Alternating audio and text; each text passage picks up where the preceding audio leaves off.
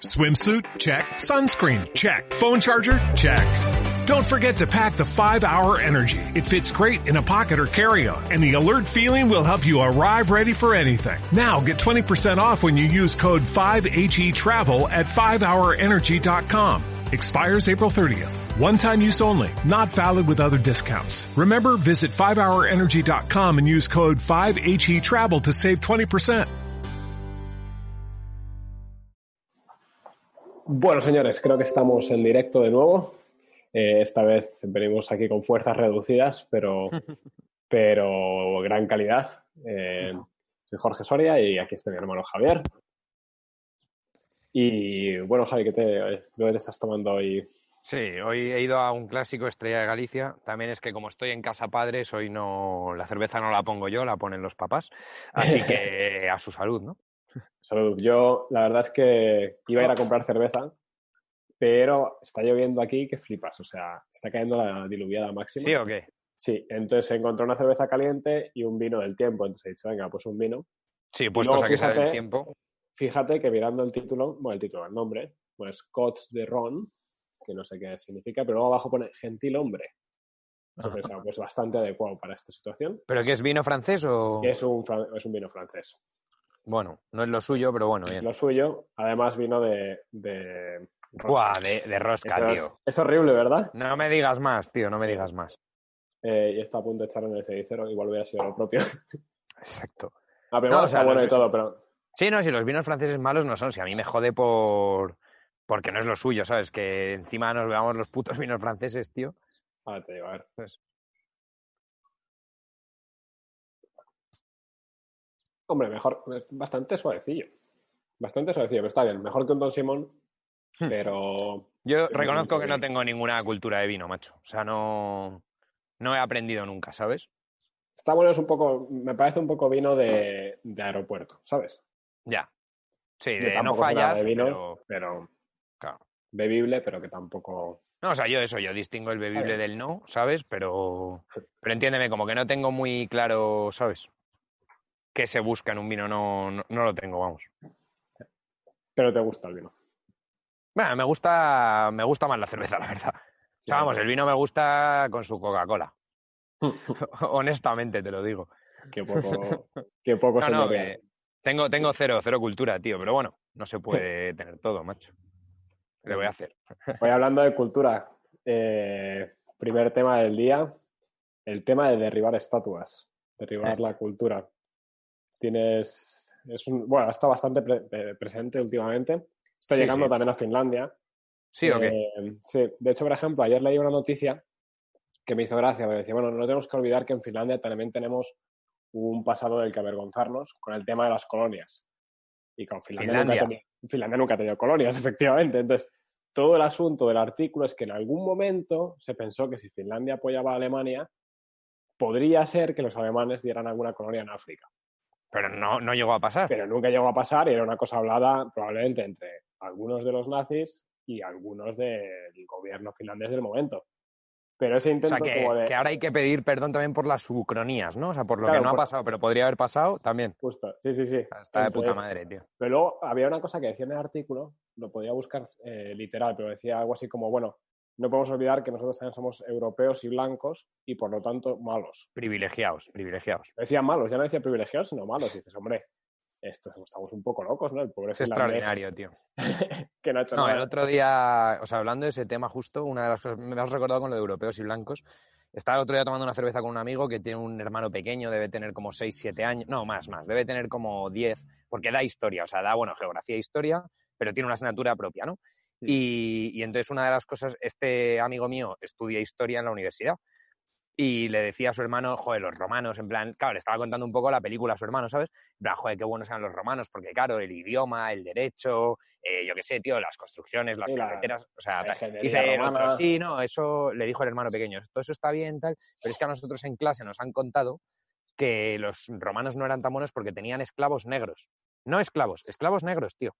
Y claro, mi colega estaba súper ofendido en plan, mira, me toca las pelotas porque es verdad que en Roma había esclavitud, eso, joder, está fuera de duda, pero no tenía nada que ver con la raza. O sea, Roma, de hecho, no existían las razas para los romanos en el sentido de que, coño, hubo un emperador, Septimio Severo, era negro. Vamos, era moro, era moruno.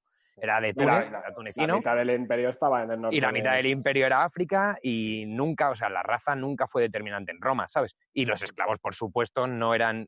No digo que no hubiera esclavos negros, digo que no era por ser negros, porque había esclavos galos, Había- había esclavos iberos. finlandeses. Claro, o sea, Los los esclavos esclavos eran todos los que no eran romanos, claro. Claro. Incluso el Entonces, propio eh, romano que perdía sus derechos porque te había Sí. incurrido en deudas o en crímenes. Exacto, muchos se tirando. esclavos, eso es. eso es. Y, y ahora resulta, tío, que claro, la película de los romanos ya no es que tuvieran esclavos, es que también se está intentando dar un corte racial a una cosa que es que es tan obvio que no era verdad, ¿sabes? Pero bueno, ya, ya eso, también hay que cancelar a los romanos, ¿sabes? Que es que es curioso, porque claro, empezamos a cancelar cultura y, hombre, lo de las estatuas y tal es, por lo menos, o sea, yo creo que no es ni discutible, pero bueno, es algo discutible. Pero joder, hablar de cancelar la cultura romana, estamos jodidos, tío. Sí, Máxime ahí- cuando tú y yo todavía somos ciudadanos romanos de derecho, ¿no? O sea, ¿sabes? El, el edicto, ¿cómo es? El edicto de, creo que es de Diocleciano, no estoy seguro, ahí me- igual me estoy tirando el pistacho, pero juraría que es de Diocleciano, que fue el que declaró eh, ciudadanos romanos a todos los habitantes del imperio, que hasta ese momento eran lo que se llamaban peregrinos, que eran, eh, tenían derechos, pero no eran ciudadanos de pleno derecho. Y creo que fue el edicto de Diocleciano el que nos convirtió en ciudadanos y ese edicto jamás se ha derogado. O sea, que tú realmente y yo somos ciudadanos romanos. Eso, eso podría explicar porque todos los inmigrantes, yo tengo aquí muchísimos amigos inmigrantes eh, sudamericanos, bueno, latinoamericanos, y todos cuando vienen a Europa se sacan la nacionalidad italiana. Porque se ve que es lo más fácil del mundo. ¿En O sea, serio? que todos, sí, sí, sí, en plan, si tienes un tatarabuelo italiano, que claro, en Latinoamérica cualquiera tiene un tatarabuelo Claro, hombre, italiano. sobre todo en determinadas claro, zonas, o sea, claro. so- sobre todo Argentina, Chile, etcétera, mucho. En otros sitios colega- quizá un poco menos, ¿no? Tengo un colega argentino, pero hijo de, de húngaros de segunda, tercera, tercera generación. O sea, sus abuelos húngaros huyeron de Hungría, se conocieron ya en Argentina, se casaron, sus padres crecieron allí, pero los padres son húngaros. Bueno, y argentinos, o sea, que han nacido en Argentina ya. Sí, sí, sí. Y esta nació en Argentina, pero raza, digamos, 100% húngara. Y según llegó a Europa, lo primero que hizo, sin haber estado ni siquiera en Italia, porque no vivía en Italia, es sacarse la nacionalidad italiana y se la dieron. Ya ves, chaval. Hombre, también es que, claro, como húngaro depende de la zona de Hungría, pero hay mucha zona de Hungría que en un momento puede haber sido Italia o, o haber sido italiano por alguna circunstancia, ¿sabes? Porque justo Hungría e Italia es relativamente... Sí, ¿no? Y cualquier italiano que se haya acercado por ahí o que haya estado con, en Rumanía. Pues no sabía yo eso. Yo, yo tenía como una de las nacionalidades así europeas más tal, por ejemplo, la Estonia, ¿no? La Estonia dicen que es muy fácil por tema de negocios y eso mucha gente se la saca. O- Pero no- creo que no es la nacionalidad. La nacionalidad estonia me parece que es bastante difícil, de hecho. ¿Sí? Y me parece que te hacen que había oído cosas de gente por negocios. Sí, ¿sabes? pero es más bien como la. Sí, es la. mm, No es la nacionalidad, sino es como la ciudadanía, algo así. Ajá. Que es que tienes derecho a sacarte un carnet de identidad. Claro, un NIF, ¿no? Básicamente. Un NIF. Y, y luego que es muy práctico porque, bueno, aparte que es un país que para hacer negocios está súper bien.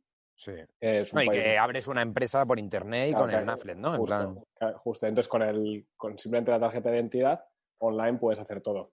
Claro, eso es lo que yo tenía entendido, justo. Pero creía que era una nacionalidad, no a lo mejor no plena, pero una especie de ciudadanía, no sé, no sé cómo llamarlo, ¿no? Sí, es que es una especie de ciudadanía, en plan como si fuera el green card Pero americano. solo económica, por decirlo así. O sea, Sí. solo a efectos...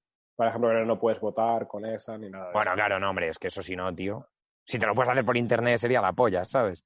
Eh, nacionalizas 100.000 votos rusos tú y al día siguiente la anexionas, ¿sabes? Como Liberla- Liberland. ¿Tú te has Claro, como nacionalidad de Liberland o no? No, tío, estuve, estuve por hacerlo, pero ¿sabes lo que pasa? Que también ya me he alejado un poco de esos postulados, tío. Yo también, pero lo Eso también es otro tema para hablar. Pero, pero yo ya me he alejado un poco, tío, del mundillo más libertarian, ¿sabes? ¿Quieres Estoy un poco descontento, tío. Sí, es que hay mucho, hay mucha enfermedad mental en el mundo libertario, por desgracia. Ese es el problema, ese es el problema, justo. Hay mucha, hay mucho Asperger, tío. Con todo el cariño a los Asperger, Sí, que además sí, tengo y a los libertarios. y a los libertarios, pero hay mucho libertario Asperger Sí. que coge una tontería y... Sí, y cuando la linde acaba, pero el tonto sigue, ¿sabes? Sí, sí, sí. Y a mí eso, no sé, tío, me raya un poco porque también te das cuenta, ¿no? De que quizá eso es como típica cosa que, que es demasiado utópica. En plan, si todo el mundo fuera de booty, vale, pero es que la gente no es de booty, tío, ¿sabes? La gente es muy asquerosa, macho. Entonces, no sé, yo, yo eso, he, he caído, la verdad es que estoy cada vez volviéndome no antiliberal, ¿sabes? Pero menos liberal, o sea, sin llegar al antiliberalismo, pero reconozco que estoy menos liberal cada vez. O sea, ta- también porque ya hay un momento en que parece que se nos está dando a elegir entre liberalismo o valores. Y si, o sea, para mí el liberalismo era porque me permitía los valores.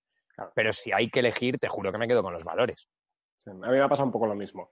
Es verdad que estoy de acuerdo en que no se pueden imponer los valores, y en eso sigo siendo totalmente libertario, pero creo que la, libertad es un para algo, o sea, tienes libertad para algo. Claro, eso es. Eso es. simplemente una herramienta que luego tienes que darle contenido. Y entonces el contenido te los da los, los, valores, te lo da también la tradición, te lo da el progreso, y entonces ahí es donde se juntan las demás realidades. Exacto, o sea, yo en ese sentido, incluso cuando estaba más cerca quizá de esos postulados, eh, siempre he sido pragmático, en el sentido de que, vale, sí, libertad, pero lo que dices tú, para algo, ¿sabes? En el momento en que eso, con base en esa libertad, empezamos a jugarnos que no sea para poder tener mis valores, sino que se va a imponer un valor por cojones, hombre, pues entonces que sea el mío, ¿sabes? no, no, me gusta, ¿eh? No me gusta la idea, pero desde luego soy pragmático, ¿sabes? Y creo que también en el momento, en el contexto, un poco entroncando, ¿no? Volviendo al cancel culture y todo esto, eh, en el momento en que la lucha es tan abierta, ¿sabes? Y el ataque es tan frontal, me parece que tener posiciones como muy liberales es peligroso, ¿sabes? Hablando de cultura del cancelamiento, eh, ¿han intentado cancelar a Sabina? ¿Y a marcar la Sabina de facha? Es que eso me, ha pillado, me ha pillado de rebote. he visto solamente un tweet lo busqué un poco y no encontré nada, pero ¿qué ha pasado? Sí, sí, Sabina, Sabina ha caído en, ya ha caído en el descontento. No, pues en parte, o sea, mucho tiene que ver con el tema de Cataluña y demás, vamos, por lo que yo tengo entendido, ¿eh? O sea, porque Sabina, ¿sabes? Es muy amigo de Serrat, y Serrat, que curiosamente, una de las cosas por las que empezó a ser famoso fue porque fue de los primeros que cantaron en catalán y el rollo, sin ningún tipo de, no sé cómo decirlo, de miedo, ¿sabes? Hacerlo y tal. Y Serrat, vamos, no creo que sea sospechoso de anticatalán, pero sí que es sospechoso de españolista, ¿sabes? O sea, Serrat es el típico del principio de Ciudadanos, ¿no? Digamos, o de UPyD. En plan, soy catalán, pero soy español, ¿sabes? y entonces, que, no sabía que Serrat era en plan... Sí, Serrat es muy pro-catalán y pro-español. En plan, yo canto en catalán, yo tengo una cultura catalana, pero siempre como considerando la española, ¿sabes? Sí. Y también porque Serrat ha vivido mucho el mamoneo en carne propia del catalanismo, digamos, institucional, ¿sabes? Él lo ha vivido y él ha vivido lo que es ser tachado como un mal catalán, ¿sabes? Hmm. Ah, bueno, ahora me dices, sí que había leído algo de una vez que cantó en no sé qué sitio en español y le empezaron a criticar y dijo, yo cantaba en catalán cuando nos pegaban porrazos por cantar en catalán, que no tengo que demostrar catalanismo a nadie. Dice, pero es que si estoy cantando en Teruel, o no me acuerdo dónde era, o en Badajoz. No, o en Barcelona. o en Barcelona. ¿Sabes? O sea, es que precisamente yo creo que Serrat es un poco el punto de en Badajoz cantar en catalán y en Barcelona cantar en español, ¿sabes? O sea, yo creo que él va más por ahí, ¿sabes? Que... entonces, ¿qué ha pasado con Sabina? ¿Ha dicho algo en concreto? Sabina le ha defendido, o sea, Sabina siempre ha defendido mucho a Serrat en este punto y Sabina siempre, ya sabes que también es un poco como Reverte, que habla eh, sin pelos en la lengua y alguna vez ha dicho, pues típica declaración en plan, todo esto el catalanismo tal es de gilipollas, o no sé si ha dicho de gilipollas, o son imbéciles, o son retrasados, no sé qué palabra habrá usado, pero que siempre lo trata, no, no es que haga un gran armazón ideológico, sino que directamente dice que es una soplapollez, ¿sabes? Y claro, pues ya, pum, tachado de facha. Eso por un lado. Y luego también el tema del taurinismo y tal. Sabina es muy pro-taurino. O sea, bueno, de hecho él no, no es pro-taurino, digamos. Sabina disfruta mucho de los toros. Él tiene una frase que a mí me encanta, que yo la repito mucho, que dice, con antitaurinos no discuto porque tienen razón, ¿sabes? O sea, él sabe que, esa, que, eso es un vicio es un vicio prohibido, ¿no? Pero, es, pero es, que, es que como Sabina deje sus vicios, eh, se queda, se nos, se nos va Sabina, ¿no? Claro, es como esto, o sea, tú sabes que está mal, pero lo haces, ¿no? ¿Sabes? Entonces, Sabina siempre, pues eso, le han gustado mucho los toros, tal, y yo creo que él tiene su, sea, yo creo que Sabina es, evidentemente es un tío de izquierdas, eso no hay duda, de corazón de izquierdas, pero coño, ya tiene pelos en los huevos, ¿sabes? Ya tiene 70 años y ha vivido y ha conocido las izquierdas, ha conocido las derechas y ha apoyado gobiernos de un lado y ha visto lo que ha salido de esos gobiernos también, o sea que tampoco le vas a venir a contar a él la historia, ¿sabes? Entonces, pues eso, ha soltado alguna cosilla. Yo creo que sobre todo ha sido el tema de Cataluña y luego el tema de los toros y tal, y eso le ha, le ha pesado, vamos, le ha, y luego sí que otra cosa que también le han achacado mucho por lo que yo he visto, eh, tema del machismo y tal. Esas dicen que es un tío muy machista, que yo creo que es verdad. Y yo creo que también él lo sabe. O sea, él tiene una manera de hablar de las relaciones que evidentemente no sé si machista, ¿no? Pero desde luego es, egoísta, es, egoísta, pero como es hombre y un hombre egoísta frente a una mujer es machista, o sea, ¿sabes lo que te quiero decir? O sea, el comportamiento individual es egoísmo, pero ese comportamiento socializado es machismo, ¿sabes? En el sentido conceptual, quiero decir, ¿no? Entonces yo creo que eso son un poco así las cosas que tal. Y vamos, y sí que ha, sufrido parte, yo creo, de esa cancelación, ¿sabes? esa cultura de cancelación. Un poco lo que le pasa a Woody Allen, ¿no? Que, eran iconos precisamente de esa... Izquierda setentera, podríamos decir, o... 68 era, ¿no? Más bien. O sea, o sea, setentera en el sentido de que viene del 68, ¿sabes? Y eran de esa izquierda, pues eso, como muy, una izquierda muy liberal, muy feminista para ese momento, pero es que ese feminismo ya se ha quedado machista, ¿sabes? O sea, eh, y esa izquierda ya se ha quedado derecha, sorprendentemente, ¿sabes? Sí, pero es curioso que en ese sentido, si uno mira que vamos hacia atrás, la derecha y el mundo conservador era el que tenía las paredes poco anchas y cabían pocos y unos valores muy concretos y cada vez está pasando más al contrario. Yo no sé si es porque uno pasa a ser el status quo y el otro pasa a estar en defensa y entonces cuando uno está en status quo pues quiere imponer más, digamos, una rigidez doctrinal o una heterodoxia, o ortodoxia, perdón, Exacto. Y entonces vas disminuyendo tus paredes, pero cada vez da más la impresión, o sea, por ejemplo, incluso el evangélico americano tal, pues está dispuesto a cooperar con todo tipo de gente con que le, con que le permitas que, oye, él puede tener su libertad de fe, su libertad de opinión y su derecho a llevar una Magnum 95 en el bolsillo derecho. Bueno, nunca te pongas una Magnum en el bolsillo derecho que te puedes volar una bola, pero, pero, pero vamos, ¿sabes? Que ya al final ahora mismo llega un punto en que les da igual. En plan de, mira, tú puedes ser, en realidad realmente puedes ser lo que quieras, o sea, puedes ser, eh, es que da igual, o sea, de izquierda. Pero por eso, o sea, yo creo que si, en el fondo, si lo ves, volviendo a lo que hablábamos antes de una evolución tuya o mía, ¿no?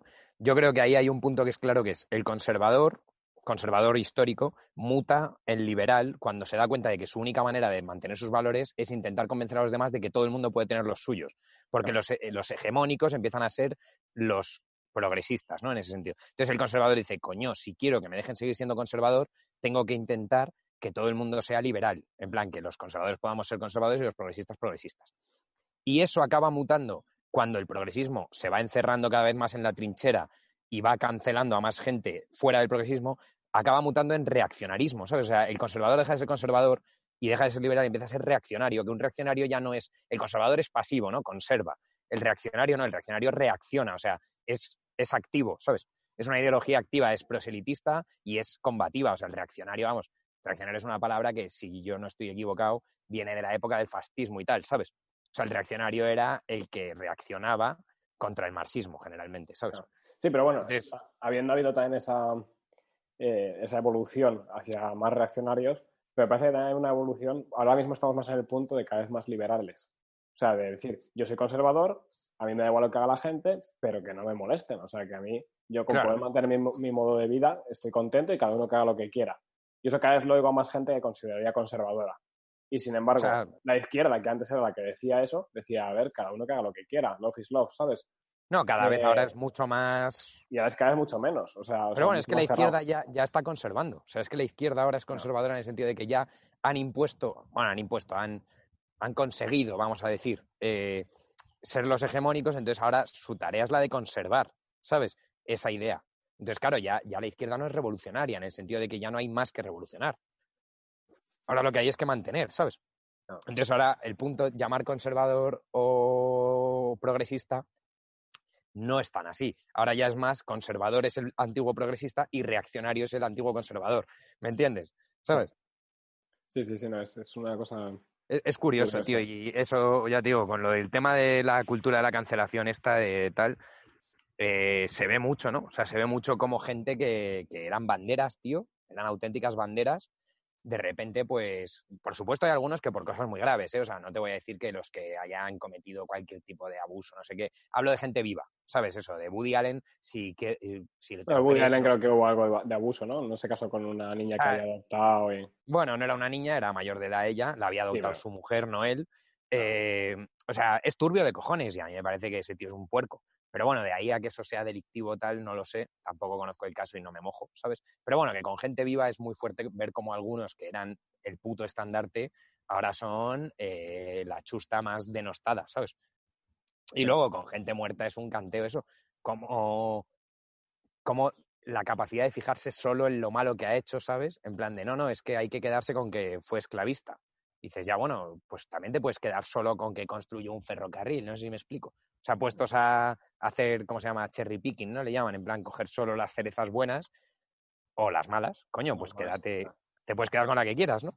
Sí, a mí me parece sobre todo peligroso cuando lo que haces es analizar eh, desde el punto de vista actual eventos pasados. No estoy diciendo que me parezca que todo es relativo, hay cosas que me parece que están mal ahora, estaban mal en la época de Roma y que son, objetivamente están bien o están mal. Eh, o sea que efectivamente pues la esclavitud me parece una, una bestialidad en cualquier época de la historia. Pero sí que tienes que entender que las sensibilidades son distintas. Y entonces hay muchas cosas que están mal, que han estado siempre mal, pero que no había una concienciación social o incluso una posibilidad, incluso hay gente que sí que tenía esa concienciación, por ejemplo, Washington. O sea, George Washington era antiesclavista, pero tenía esclavos, pues porque era la, sociedad en la que vivía, él estaba en contra de eso, y cuando murió, pues eh, liberó a todos sus esclavos, pero por ejemplo no los de su mujer, no sé si sabes eso. No, eso no. Que él, cogió en su testamento, eh, me parece que eso es Washington, puede ser que me equivoque, pero me parece que es Washington, liberó a todos sus esclavos porque eran suyos, pero los de su mujer eran de su mujer y no los liberó. Pero él sí había dejado, por ejemplo, todos los fundamentos, también a nivel constitucional y a nivel eh, legal, para preparar la abolición de la esclavitud total en Estados Unidos. Claro. Ahora es que dijo, mira, primero tenemos que construir el país y luego hacerlo de acuerdo a lo que queremos. Pero sí que la forma que tenía el de hablar de la esclavitud es decir, esto es una de las grandes barbaridades de la historia y en Estados Unidos esto no puede ocurrir. Pero mira, yo no tengo el apoyo. Entonces, juzgar, perdón, ahora decir, ese hombre tenía esclavos y después sí, tenía esclavos, pero oye, eh, puso las bases para poder acabar con eso. Claro. que, de, que, de, eso yo he leído incluso, o sea, que Lincoln, por ejemplo, cuando Lincoln libra a los esclavos, jurídicamente lo que hizo eh, fue una reafirmación de que los esclavos eran posesiones, porque lo que hizo no fue liberarlos, fue requisarlos, o sea, ¿cómo se dice? expropiarlos, expropiarlos básicamente. Porque el Estado tiene ser propiedad del Estado. de guerra. Y el, claro, eso es, como estamos en guerra, los puedo expropiar. Los expropio y los emancipo, que no es lo mismo que liberarlos, porque una cosa es decir, ya no hay esclavos en Estados Unidos, y otra cosa es decir, todos los esclavos son míos y yo, en un acto magnánimo, los emancipo. Jurídicamente eso es así, ¿vale? Pero obviamente el sentido práctico, que es a lo que va, estaba librando a los esclavos y en la práctica liberar a los esclavos. Bueno, pues yo he leído ya he leído artículos de gente diciendo que Lincoln era esclavista por ese acto. sí, ese acto era un ejercicio del esclavismo. Estoy de acuerdo en que jurídicamente eso es impepinable, ¿sabes? Sí, pero claro, pero que juegas con las reglas de juego de tu época. Claro, pero evidentemente lo que ese tío hizo no estaba ejerciendo el esclavismo. O sea, no sé si me estoy explicando, ¿sabes? De derecho sí, pero. Claro, estaba jugando con las reglas del juego y diciendo, oye, ¿vosotros lo llamáis así? Pues yo uso esto. Es como Wilford, me parece, eh, William Wilford me parece que es el nombre, el inglés que consiguió la abolición de la esclavitud en, el Reino Unido. Lo primero que consiguió, no sé si conoces un poco esta historia, hay una película muy buena sobre eso, se llama Amazing Grace, que es sobre la canción, la canción de Amazing Grace. Eh, era una canción que compuso un vendedor de esclavos, que había vendido, no sé si como 40.000 esclavos en su vida. Tío. Y el tipo después se hizo cristiano y compuso esa canción precisamente como digamos, como penitencia de decir, bueno, yo, era, yo estaba perdido, yo estaba, era una persona Qué bestia, tío. Y, Dios me, me, me, recogió y me salvó, digamos, eh, a nivel espiritual, ¿no? Eh, y este tipo ayudó bastante al, a todo el movimiento abolicionista en Inglaterra. Y William Wilford lo que hizo, me parece que es William, eh, habría que comprobar el nombre, pero bueno, este hombre lo que hizo, que era un político del Parlamento, lo primero que hizo es prohibir la comercialización de esclavos. Entonces no es prohibir la esclavitud, sino el poder llevarlos de un sitio a otro, básicamente. Eh, me parece que había una cosa de un monopolio estatal, de la Marina, algo así. Entonces, usando esas reglas, dio ese primer paso. Claro, pero es que eso es. O sea, es que eso es como hay que trabajarlo y efectivamente estás. O sea, conceptualmente lo que estás haciendo es reafirmar que existe la esclavitud. Eso es cierto. Pero joder, no importa, ¿sabes? O sea, para mí en ese sentido no importa. ¿sabes? Sí. No sé, Me, parece, me parece fuerte, macho. Sí, luego ya con esto de la... No, no, no. Ah, no, que con esto de la cultura de la cancelación me parece que también un problema es incluso gente que efectivamente no ha sido ejemplar, pero que es bueno saber su historia. O sea, por ejemplo, yo aquí, eh, muy cerca de mi casa, pues hay una, un centro cultural ruso, que era un centro cultural de la Unión Soviética. Oye, tiene fuera un mosaico bastante bonito de, la bandera roja con el, la hoz y el martillo. Pero que, que un centro cultural, tío. Claro, antes era un centro cultural de la Unión Soviética. Pero, la catedral ortodoxa, ¿no has visto la catedral que han inaugurado hace 10 días? Ah, sí, que tiene a Putin, ¿no? Y a Stalin. No, no, tiene a Stalin. O sea, porque bueno, a Putin le iban a poner y Putin, en realidad, o sea, dicen que él pidió a la iglesia en plan, oye, no me pongáis, que me parece un poco canteo. Parece que la situación más bien fue, Putin sabía que le iban a poner, le parecía de puta madre, eso se, se, se supo y la peña dijo en plan, oye, igual no, ¿sabes? Y el pavo dijo, bueno, venga, no me pongáis tal. Pero bueno, fuera de Putin, más allá de Putin, tú tienes a Stalin y tiene, por ejemplo, claro, ¿sabes? La, la guerra, la Segunda Guerra Mundial, los rusos le llaman, parece que es como la Gran Guerra de Liberación o algo así. O, sí, puede ser, sí. o sea, tiene un nombre como muy patriótico porque para ellos no es la Guerra Mundial, sino que es la Gran Guerra, no sé qué. Y hay un, una, una vidriera, perdón, grande en la que salen las tropas soviéticas con la hoz y el martillo, y eso está en una catedral ortodoxa. O sea, ¿qué quiero decir? Y coño, los ortodoxos saben perfectamente que Marx dijo que la, religión era el opio del pueblo, o sea, eso lo sabían. Y saben perfectamente que los soviéticos les dieron pal pelo, pero da igual porque ellos son rusos y ahí no están reivindicando el comunismo, están reivindicando el Estado ruso, que en ese momento era soviético y comunista. Pero lo que cuenta ahí es que era ruso, ¿sabes? Claro. Y es, es muy fuerte, ¿eh? o sea, es, es, la catedral de las Fuerzas Armadas, ya te digo, la han hecho en un parque que está como a las afueras de Moscú, que es como el parque de las Fuerzas Armadas y tal, y vamos, si ves imágenes verás eso, que salen estrellas rojas, salen hoces y martillos y sale Stalin. O sea, sale Stalin con el bigote, ¿sabes? Sí, sí no, había y está reivindicado, foto. ¿sabes? Había visto alguna foto porque había oído hablar de esto y tal. Y a mí, a mí eso, tío, personalmente me parece, o sea, me parece bueno, ¿sabes? Me, me da cierta envidia, o sea, yo no reivindicaría a los comunistas, pero quizás sí reivindicaría al ejército de mi país. Me pasa un poco, por ejemplo, por contar personal, eh, con la División Azul, ¿sabes? O sea, yo trabajo en una empresa que hay gente que evidentemente no es como muy fan, ¿sabes? Y, hay gente que me ha dicho en plan, no, es que eran nazis. Y digo, no, no eran nazis, eran anticomunistas que fueron a luchar al frente y sobre todo, sobre todo, sobre todo, eran soldados españoles que murieron a mm, 8.000 kilómetros de su patria de puto frío en Krasnivor, ¿sabes? Entonces, eh, me la pela su ideología, me la pela contra quien fueran y me la pela con quien fueran al lado. Porque claro, me vienes a contar, no, es que al lado llevaban a un tío con una esvástica, o es que en su escudo incluso, ¿no? La división azul llevaba una esvástica. No, da igual. no llevaba esvástica, llevaba la cruz, la cruz. No, no, llevaba una cruz de hierro con el símbolo de falange. No, es verdad, y esvástica no llevaba, No, llevaba cruz de hierro. No, porque bueno. de, hecho, de hecho una de las cosas que me parece que Franco exigió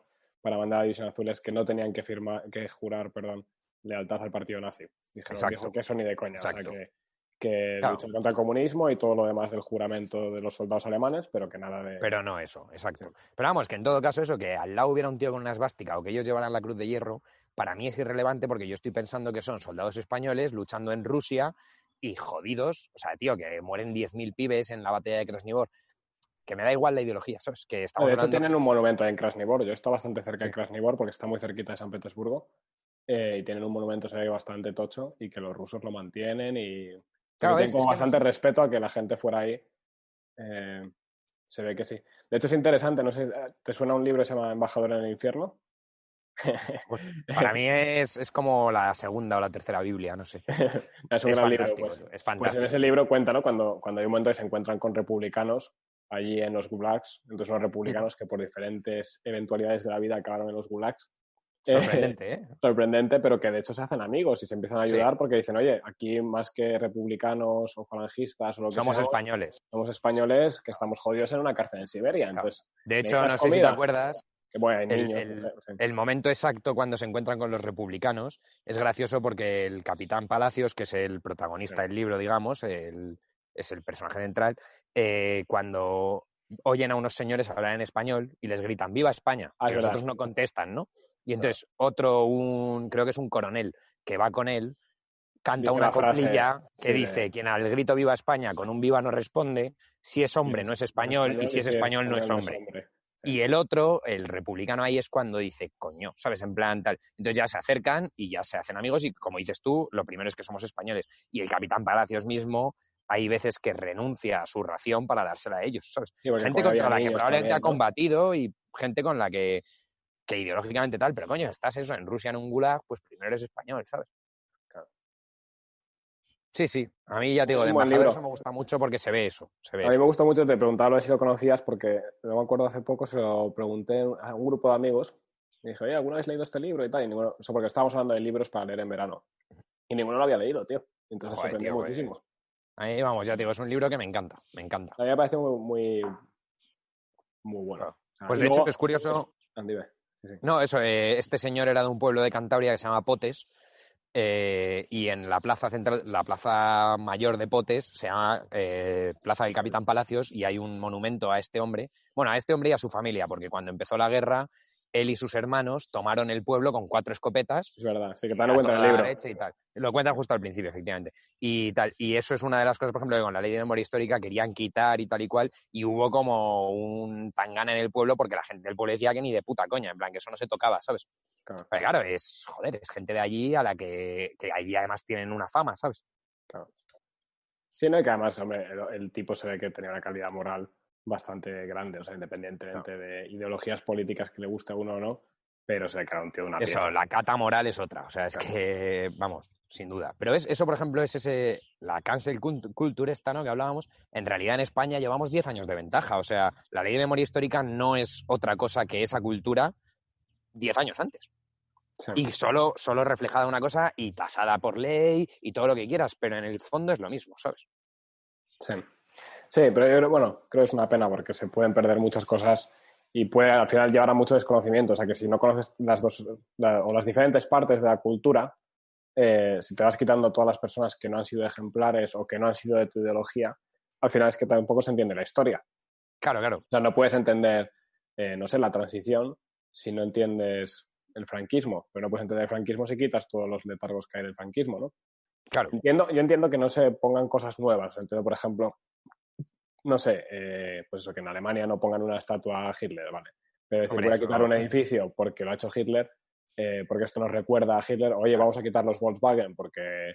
No, porque de alguna manera está contaminado por, claro. ¿sabes? Es que eso, o sea, es, es, esa teoría de la manzana podrida, que como hubo una en el cesto, ya todo lo que tocó está podrida, es un poco absurdo, ¿sabes? Eso, cancelar Volkswagen porque, lo, porque el partido nazi, no sé si fundó Volkswagen o al menos hizo bandera de ella, creo que la fundó, pues me parece un poco. Yo creo que fue, que fue, una idea del partido. Sí, yo, yo juraría un, que sí. Un coche para el pueblo, ¿sabes? Entonces, como claro. una, Sí, de hecho, el logo de Volkswagen era una esvástica, vaya, o sea, eso... Ah, sí, sí me lo sabía. Era una esvástica estilizada, o sea, era el logo actual, el de la V y la W, lo que pasa es que de los rabitos de las Vs salían como una cruz gamada, eh, como una especie de céltica, así curiosa. Luego, míralo, está, es, es una especie de esvástica estilizada.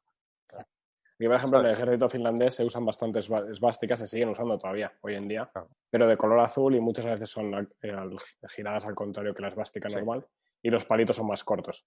Y ahora están viendo si las quitan o no las quitan, pero claro, mucha gente dice, bueno, es que las usábamos antes que los alemanes, y Claro. las han usado durante 3.000 años. No sé si te acuerdas Sí. en Egipto, cuando estuvimos en las pirámides tú y yo, había Sí, sí. esvásticas, tío. Hombre, y Rudyard Kipling, el autor del libro de la selva, firmaba siempre con una esvástica, porque él había vivido mucho en la India y es un símbolo indoario, indoeuropeo, y, y en la India es muy común la esvástica, es un símbolo solar de renacimiento y tal. Y Rudyard Kipling siempre firmaba con una esvástica, ¿sabes? O sea, firmaba Bueno, Rudyard prohibido, y debajo prohibido el libro de la selva a partir de ahora. ¿Por? Ah, vale, por cancelado. Creía que lo decías en serio, tú. Estaba de coña, no. Prohibido, cancelado. No, pero eso, y no sé. También eso con lo de la cultura de cancelación, una de las cosas, por ejemplo, de cuando cancelaron en HBO, quitaron lo que el viento se llevó, ¿no? Ah, eso fue absurdo. Porque aparece el esclavismo y tal, pero claro, joder, va, es una historia de un confederado, ¿sabes?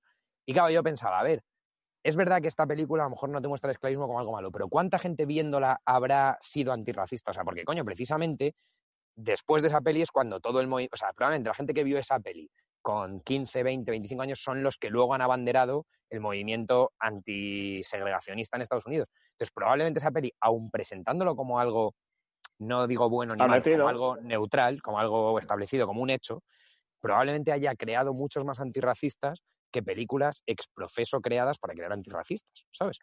Sí, de Entonces, hecho, no sé si lo eh, sabes, pero en esa película es la primera vez que una mujer negra ganó un Oscar. Exacto. Que exacto. lo pienso y dices, hombre, la, la actriz, ¿sabes? Eh, que ahora no recuerdo el nombre, pero, ¿sabes? La, la que es la Sí, sí, la es señorita gordita, Escarlata, como tío. la señorita. Escarlata, efectivamente, ¿sabes? La señorita Escarlata. Sí. Que es como súper adorable. Pues claro, imagínate la pobre en su tumba diciendo, tío, que soy la primera Estáis mujer flipando, claro. afroamericana que ha No, ganado y que esta peli ha hecho mil veces más, claro. Es que ha hecho mil veces más por esta causa. Entonces, a mí eso me jode porque, claro, yo entiendo eso, que hay cosas que objetivamente están presentando eso, valores que no podemos aceptar como propios y que debemos rechazar y tal, y que te los están presentando como hechos o incluso a veces como buenos. Y estoy de acuerdo. Pero eso no quita que a lo mejor eso mismo es lo que ha removido conciencias y eso mismo es lo que ha hecho que mucha gente diga, coño, esto no lo quiero. Porque no hace falta que le digas al espectador lo que tiene que pensar de lo que le estás mostrando. Tu obligación es mostrárselo, ¿sabes? No, no tu obligación no. con esa, Tu, con esa- tu querencia, vamos. y con ese approach moral es que sería imposible ver películas. O sea, por ejemplo, todas las películas de la Guerra Mundial, oye, la Segunda Guerra Mundial fue una puta locura. O sea, gente matándose, eso, eso es absurdo, ¿sabes? Entonces, oye, pues vamos Claro. a quitar Salva al Soldado Ryan a todas las películas, porque esto es absurdo. Eh, pues ahí aparecen nazis, aparece gente matándose, Exacto. los aparecen los americanos, oye, que hicieron Hiroshima y Nagasaki, entonces vamos a prohibirla. Eh, 1917, no sé si la has visto, peliculón. No la he visto todavía, tío. La, la quiero, tengo en pendientes, pero. Está muy bien. A ver, eh, temáticamente, digamos, el guion no, no tiene mucho, porque como está pensada, no sé si lo sabes, que está pensada como una sola toma. Sí, Toda la película sí, es como si fuera una sola toma, aunque en realidad tiene como unos. Sí, que es falso, 30 pero cortes, juega con eso, sí. Pero que de hecho la mayoría de los cortes son muy largos. O sea, en toda la película puede haber unos 30, 35. Eh, o sea, que es casi una, una sola toma. Pero bueno. Eh, pero claro, eso te cuesta que el, el guion no es que la gente evolucione mucho. Hay una pequeña evolución de los personajes, Ya. hay unos ciertos plot points, pero vamos, que tampoco es que sean como muy marcados. Pero una película muy buena. Pero bueno, dices, oye, es la Primera Guerra Mundial, eso también fue una locura. Pues habría que Claro, prohibirla. una puta barbaridad, ¿sabes? Gladiator, pues habría que prohibirla, ¿sabes? Todo, Eh, todo, todo. No, hombre, habría que prohibir todo. eh, y si no prohibir eso, ahora ya la última es no prohibirlo, sino meter disclaimers, ¿sabes? En plan, disclaimer, eh, los hechos que muestra esta película son fruto de una época en la que pasaba esto, no sé qué, pero claro, es que si me tengo que leer el Quijote antes de ver la peli, Es como el disclaimer ¿Sabes? del Club de la Lucha. Claro, justo. Que meter el disclaimer del Club de la Lucha en todas las películas, tío. Pero bueno. el que no lo conozca, que se meta ahora mismo en Google y busca disclaimer, Club de la Lucha o Fighting Club. No sé, a mí, a mí me duele, tío, porque me parece que es lo que se está impidiendo, pues eso, eh, crear determinadas cosas que muchas veces pueden ser positivas, aunque tal. Y luego que hay cosas que tienen un valor intrínseco más allá de que sus valores sean buenos o no, pueden ser buenas cinematográficamente. Yo qué sé, El triunfo de la voluntad, ¿sabes? Una película que está ensalzando directamente a Hitler y los desfiles de Nuremberg, ¿no? Me parece que es y tal. No acuerdo cuál es Y- esa. es una peli que se hizo eh, a imagen y semejanza de Hitler, o sea, era una peli propagandística del partido nazi sí. que dirigió la misma que la mujer de Fritz Lang, que es que no me acuerdo cómo se llamaba ahora, que es el que dirigió Metrópolis, que es un peliculón también. Y, y entonces eso, eh, es una película que está para ensalzar a Hitler. Lo que pasa es que es una película que utiliza unas técnicas que en ese momento alucinas, que hace unas movidas de cámara, de tal de cual, que es que es acojonante. Entonces, que esa peli lo que está diciendo, o sea, el mensaje es una puta mierda, te lo compro. Pero que esa peli hay que estudiarla y hay que conocerla, vamos. Lo que hemos hablado alguna vez, eh, Embajador en el Infierno, tal, otro libro que me viene a la mente, Otto Scorseni. ¿Has leído a Otto Scorseni? No. Buah, esa historia es bestial. Son Scorseni unos que toman, un- tienen como una misión. Bueno, cuéntame. Por, por- O sea, Otto Scorseni fue un... era austriaco y era un señor relativamente conservador, eh, católico y tal, austriaco, y en el momento en que hay la anexión de Austria con la Alemania nazi, él se siente como muy representado por ciertos valores nazis. O sea, él no es nazi porque, coño, es católico para empezar, pero desde luego tiene como muchos valores compartidos. Entonces, bueno, eh, se mete en las SS y tal. Y monta el primer eh, escuadrón o la primera brigada, escuadrón, no sé el término militar, de eh, operaciones especiales. El primer grupo de operaciones especiales, anfibio, o sea, tierra, mar y aire, ¿sabes? Es peña que sabe bucear, funcionan como infantería, saben volar, saben tirarse en paracaídas, saben zapar minas, saben poner explosivos, o sea, son multidisciplinares. Además, todos hablan inglés perfecto con acento americano, eh, tal, y entonces, una de las cosas que esta peña hace son los primeros, por ejemplo, que hacen infiltraciones vistiéndose con uniformes enemigos, que eso está prohibidísimo por las leyes de Ginebra y tal, y esta peña se pone un uniforme americano y se hacen pasar por americanos y cuela, ¿sabes? Y cuela porque son perfectos. Bueno, pues como de esto es- Basterds, pero bueno. Claro, eso es. Entonces, este tío, eh, los americanos le llamaban el hombre más peligroso de Europa en la Segunda Guerra Mundial, porque cuando este tío montaba una operación, salía bien. De hecho, fue el que liberó a Mussolini cuando a Mussolini le capturan en el 43. eh, el propio gobierno italiano le destituye, le captura, le lleva a un monte, al lado de Monte Carlo creo que es, eh, a un monte ahí, a un hotel y le tienen ahí como confinado. Estos pibes con unas planeadoras, o sea, con unos vuelos sin motor, planean hasta ahí para que no les oigan, aterrizan y sin disparar un solo tiro rinden el fuerte y se llevan a Mussolini, se lo bajan y se lo llevan en un avión, en un Stuka, hasta, hasta la guarida del lobo, hasta donde estaba Hitler, y restituyen en el gobierno a Mussolini, ¿no? Y fue este pavo con su grupo. Bueno, pues este tío, ya te digo, eh, vamos, él era nazi, él era de las SS, eh, los americanos le llamaban el hombre más peligroso de Europa, le capturan después de la guerra para someterle al típico proceso de desnazificación. El tío se huye, acaba en España y acabó viviendo sus días en Madrid. Ya te contaré más detalles, pero fuera de, esto me empieza, a sonar esta historia. Acabó sus días en Madrid el señor y, y bueno, lo que todo esto venía porque él escribió dos libros que se llama El año que vivimos peligrosamente y eh, Luchamos y perdimos. Bueno, pues esos dos libros son de lectura obligatoria en el Mossad. O sea, el Mossad israelí, eh, cuando en su instrucción tienen que leer esos dos libros, que son dos libros escritos por un tío que evidentemente sirvió a la causa nazi y a las SS. Y sin embargo, los israelíes tienen muy claro que eso es irrelevante. O sea, que ese tío inauguró un grupo de operaciones especiales y de espionaje que revolucionó la técnica. Entonces, hay que leer a ese tío porque, porque lo que cuenta ese tío es bestial. Entonces, ¿qué me importa su ideología? Tal, lo que me importa es su fondo. Coño, pues si el Mossad israelí hace eso, ¿qué no harás tú? ¿Sabes? O sea, ¿qué, me estás contando tú? ¿Sabes? Claro. Sí, además al Mossad se ve que le salió bien porque ahí la misión de Adolf Eichmann, ¿no? Que creo que es cuando fueron a Argentina a sacar. Le sacaron todo lo de todo lo de pues Adolf Eichmann es básicamente para los que no lo sepan el que había organizado todo el, transporte de los judíos con trenes a los campos de concentración y parte de lo de la solución final. Y descubrieron que estaba en Argentina, hicieron básicamente como este, vamos, se infiltraron ahí, se hicieron amigos de la familia de él, me parece que a través de una chica judía argentina, bueno, alemana que vivía en Argentina, eh, que se ligó a alguien de su, de su ambiente, le encontraron, fue al Mossad en un par de días, le pillaron, le subieron a un avión. Israel, a Israel. Y le juzgaron en Israel. Eh, pero bien, de hecho, la lectura del libro les, les sirvió. no, de hecho, o sea, bueno, de, de Scorseni se cuentan muchas cosas porque es un personaje un poco ya mítico, ¿sabes? Y de hecho hay quien cuenta que acabó sus días colaborando con el Mossad para captar, o sea, para capturar, perdón, a excombatientes nazis y tal. Eso no se sabe, ¿eh? o sea, eso es teoría y tal. Hay quien dice. Yo personalmente no me pega mucho, por lo que sé de él, no me pega mucho. Pero bueno, o sea, porque también, por ejemplo, este, en sus últimos días en España, él participó en creación de grupos de estos de estudios indoarios y movidas de estas pseudonazis, ¿sabes? De muy de los 90, de la época esta así un poco rara de neonazis y tal, y este tío participaba y colaboraba en charlas y tal, entonces no creo que fuera colaborador del Mossad, pero bueno, se cuenta, ¿sabes? A saber. A saber, oye, tendríamos que poco a poco ir acabando. Sí. Han salido temas bastante dispares, pero con esto de la cultura de la cancelación. Ah, una cosa antes de que se me olvide. No sé si has visto, has visto The Black Clansman.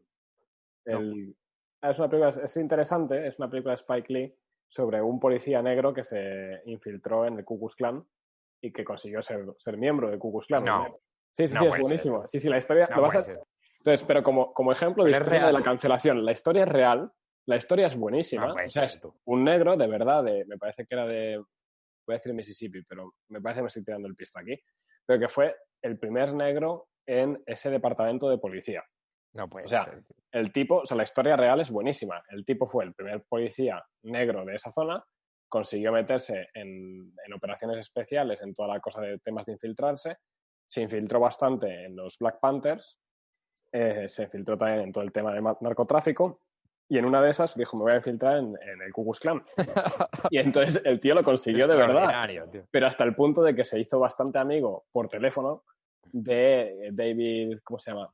David. El de las 14 palabras, sí. ¿Ese, es el de las 14 palabras? El, bueno, el que era el jefe de Ku Klux Klan, el gran dragón de Ku Klux Klan. es David no sé qué. Sí, yo creo que es ese, pero bueno. Eh, es que bueno, me acordaré del apellido. Pero que era el gran dragón de Ku Klan y estos tenían grandes conversaciones por teléfono hablando de la raza blanca y lo importante de Claro, y el otro me lo imagino el otro en plan de tú eres un ario como Dios manda. Claro, un justo, justo. De toda la vida, ¿sabes? Así, ¿sabes? Acojonante. Y, y entonces la historia es impresionante. La película está muy bien, pero ya te digo, vela, pero te vas a enfadar. Porque es justo lo que han hecho es coger una historia buenísima y real, pero para hacerla más adecuada a la situación actual, meten muchísimas cosas de hoy en día. Entonces, por ejemplo... Ya, que no te lo crees. Claro, ¿no? Y, que sobre todo que está... Eh, es una revisión de la historia, de una historia buenísima y de un héroe, porque el tío es un héroe, ya, pero y válida per se, claro. Claro, válida per se, pero que la quieren cambiar para que sirva para hoy. Y entonces, por ejemplo, una de las cosas que están haciendo mucho en la película es atacar a Trump. Y entonces te meten, por ejemplo, muchas cosas que no existían en esa época, que son de Trump, por ejemplo, el Make America Great Again, dentro de la película como cosas de Ku Klux Klan. Entonces, la mitad de la película, los de Ku Klux Klan están diciendo Make America Great Qué Again, poca vergüenza, tío. America First. Eh, luego, por ejemplo, pues el, el negro para ir a las reuniones de Ku Klux Klan necesitaba obviamente a un, a un blanco. Entonces, su compañero, su compañero de, de trabajo, su- el otro oficial, que policía, estaba con sí. él, otro policía que era blanco, era el que le ayudaba. Él se presentaba en las reuniones y este llevaba todo lo más por teléfono y contacto, digamos, por cartas y tal. chaval. Pues en la película, por ejemplo, te ponen que ese otro era, era judío. Y no es cierto, o sea, no era judío. Si lo hubiera sido, pues súper bien, pero no lo es. Claro, Entonces, claro. Oye, ese tipo se ha infiltrado. El tío real que haya sido, que se llamará, no me acuerdo ni el nombre. Sí, que pero le has jodido, claro. Y dices, oye, le estás cambiando su historia o te lo estás quitando en medio simplemente porque no era de la raza que querías para la película, ¿no? Entonces Ya, es una pena, en ese sentido, la película es muy buena, está muy bien dirigida, o sea, Spike Lee hay que decir que es muy buen director, la actuación es buenísima, pero te queda ese, ese decir, "Joder, ese esto había resquemor, joder. una película de 10 y se queda en película de 7 o de 8, aunque es una película para ver. Por esto, claro. Pero por esto dices, has pues, cargado una me historia la real. miraré. Míratela, está muy bien. Además, creo que está en Netflix. Y, y Ah, es graciosa, pero bueno, eso se ve muy. Ese intento de atacar a Trump con cosas que ocurrieron hace 50, 60 años. Es más, Trump, ah, David Duke, David Duke se llama el tío. David Duke en esa Eso, época sí. era demócrata, de hecho. Eh, Sí, sí, era hombre, es que el Ku Klux Klan eran demócratas, Claro. todos. y era, era el gran dragón del Ku Klux Klan. Después David Duke se metió en, el- en los republicanos. Y, por ejemplo, David Duke es verdad que ha apoyado públicamente a Trump y Trump ha aparecido varias veces en público diciendo este tío es impresentable, no quiero su apoyo y de verdad, si me estáis votando por, por David Duke, para Hillary, que es más parecido a él. Claro. Decía cosas así. No, pero es que es eso, también de la historia del Partido Demócrata y el Ku Klux Klan y el racismo en Estados Unidos se podría hablar largo y tendido, ¿eh? También. Sí, también es un tema... Porque eso es una cosa que poca gente sabe, pero el origen demócrata del Ku Klux Klan es cuanto menos interesante, ¿sabes? Pero bueno, pues con esta recomendación podemos ir cortando, si te parece. Vamos a ir cortando, entonces, eh, deberes para los espectadores, leerse... Eh, ¿Cómo era? Luchamos y Embajador. Embajador en el Ah, bueno, luchamos y perdidos, eso es. Y también para no equilibrar un poco la balanza, la película de, de Black Clansman, Black Klansman, es decir, el Clansman negro, eh, también vale mucho la pena. Pues nada, Pues nada, señores, la estamos, semana que viene seremos Buena más, tarde de domingo igualmente. Y, y tendremos más temas aún. un fuerte abrazo a todos. Exacto. Y a ver un segundo que corto esto. un saludo a todos. Swimsuit? Check. Sunscreen? Check. Phone charger? Check. Don't forget to pack the 5 Hour Energy. It fits great in a pocket or carry-on, and the alert feeling will help you arrive ready for anything. Now get 20% off when you use code 5HE Travel at 5hourenergy.com. Expires April 30th. One-time use only, not valid with other discounts. Remember, visit 5hourenergy.com and use code 5HE Travel to save 20%.